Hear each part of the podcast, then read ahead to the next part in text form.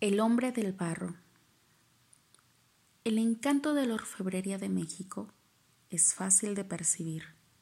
Está presente en cada latido, de cada corazón generoso que se desprende de su tiempo para entregarlo a manos llenas a sus invitados.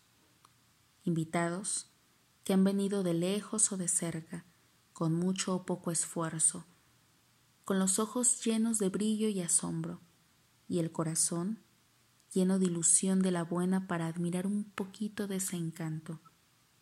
En su pueblo, pueblo aguerrido de la más pura sangre mestiza, con ese olor a barro impregnado de sudor, dolor y sangre, sudor de la frente, dolor de espalda y sangre de las manos que trabajan con azotes de sol, sol que se refleja en la sonrisa de los orfebres al crear, al moldear, al parir entre sus manos la llama viva de la trascendencia, del legado de su pueblo, al parir cuatrocientos años de tradición.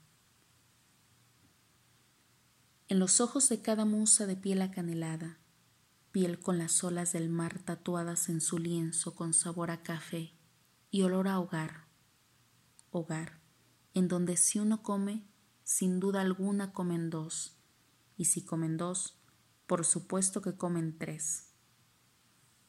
Comen corazón, comen canciones con sabor a cartas viejas perdidas en la memoria de los abuelos.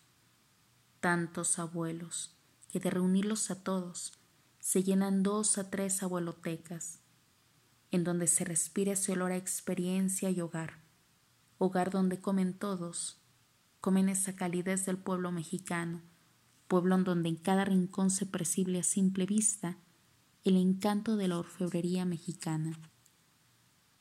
Sin embargo, hubo hace tanto tiempo, mucho más del que uno puede recordar, un hombre que nació del barro, un hombre odiado por los hombres del maíz, pero al mismo tiempo envidiado por su virtud de plasmar el tiempo con sus manos en una figura de barro, un hombre desaliñado, que pareciera venir de otro mundo, mas cuando se le preguntaba, éste decía, de otro mundo no, pero de otro tiempo sí. Aunque no cualquiera podía acercarse a hablar con ese hombre, él se alejaba de todos a moldear orbes y flores con el más sucio y blando barro. Nadie sabía cómo lo hacía, y cierto es que no muchos querían saberlo. Bastaba con que ese ser extraño no se acercara a su pueblo. Una niña de doce años aproximadamente era la única mujer de maíz que se acercaba al hombre del barro con frecuencia.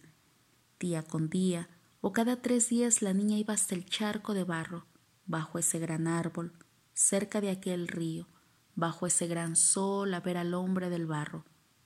Fruta y agua eran los obsequios que le daba la niña al hombre aquel.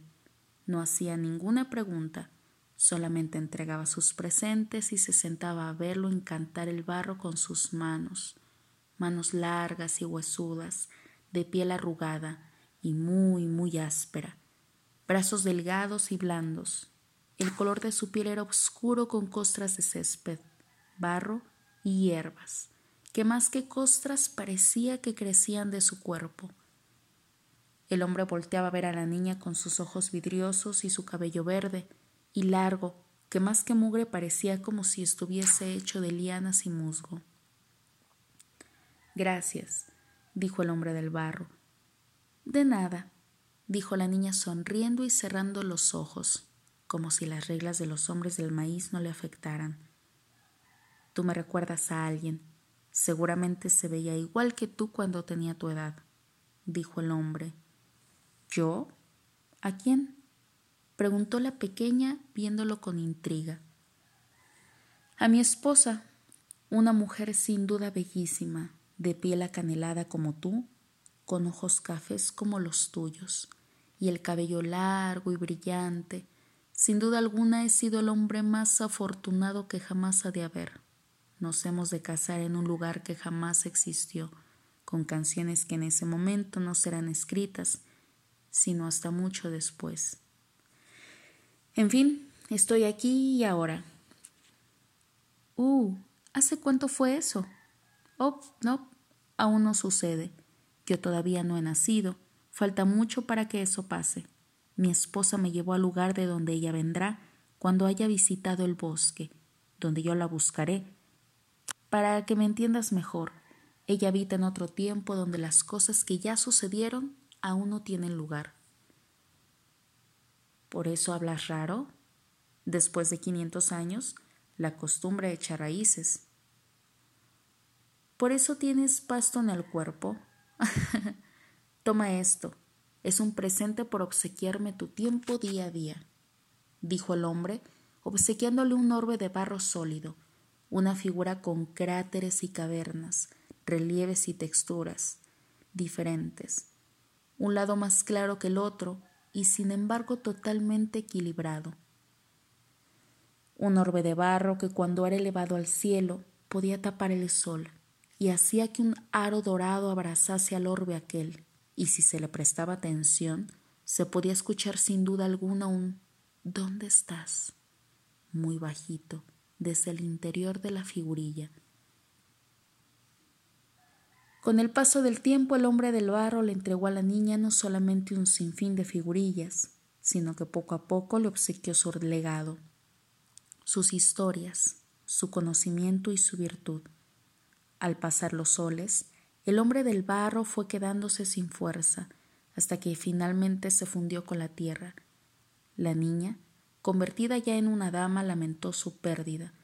Lloró en aquel árbol, lloró hasta inundar su nación, lloró hasta inundar las tierras lejanas, y por mucho que lloró el gran árbol seguía intacto. Lloró simplemente hasta que su dolor se apagó.